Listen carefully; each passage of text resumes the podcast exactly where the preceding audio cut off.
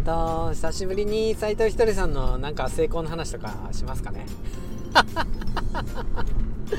これねでもね前も話したと思うんですけどね令和の成功法則みたいな感じで、えー、結論は3つなんですよね、えー、簡単楽しくもっともっとっていうね。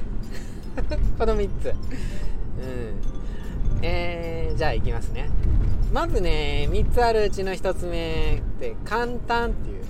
なんか人は大抵もう難しいことやって成功してるように思いがちなんですけども難しいことってさやっても失敗するしできないじゃないですか、うん、だからねそんな方法っていうかそんなもので自分にとって難しいもので成功なんてできるわけないっていうね。だからね簡単なことをやるんですよね自分にとって、うん、あの人がそのジャンルで成功してるっていうのはそのジャンルのそれがね簡単やからそれでやってたんですよね。自分にとって簡単だからやってた。書くのが簡単とかさ、うん、の話すのが簡単とかさ、うん、人前に出ていくのが簡単とかさ、うん。まあ、じゃあね。その次ね、うん、2つ目楽しいね。でなんか難しかったとしてもその難しさに挑戦するのが楽しいっていうとどんどん簡単になっていくから。うん。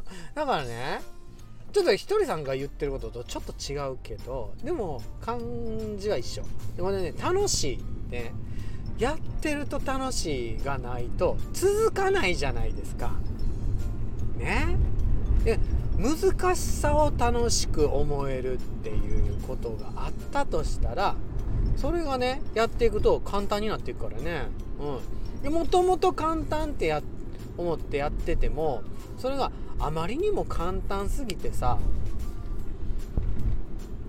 楽しくなくなってくることってない？ね。で今なんか一桁の計算永遠とやらされても別にね楽しくないでしょ？簡単すぎて。何この作業みたいな感じになっちゃうやん、うん、だから簡単でも自分が簡単って思っててもなんかそこに楽しさがないとやっぱり成功できないっていう感じですね、うん、これ2つ目ね。で3つ目。もっともっとですよね。うん。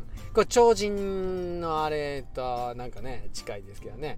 今の現状で樽を知るっていう状態でああもう簡単やし楽しいし最高やっていう状態を感じて感謝してるっていうのはいいんやけどもそっからもっともっともっと感謝できるようになりたい。みたいな。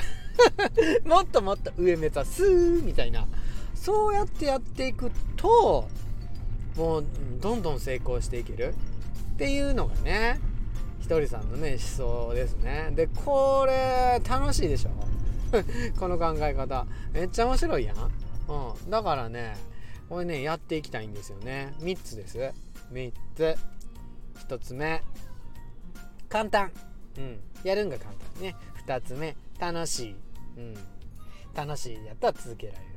はい。3つ目。続けててもっともっともっと上目指していくってもっとお金欲しいもっとモテたい知らんけど。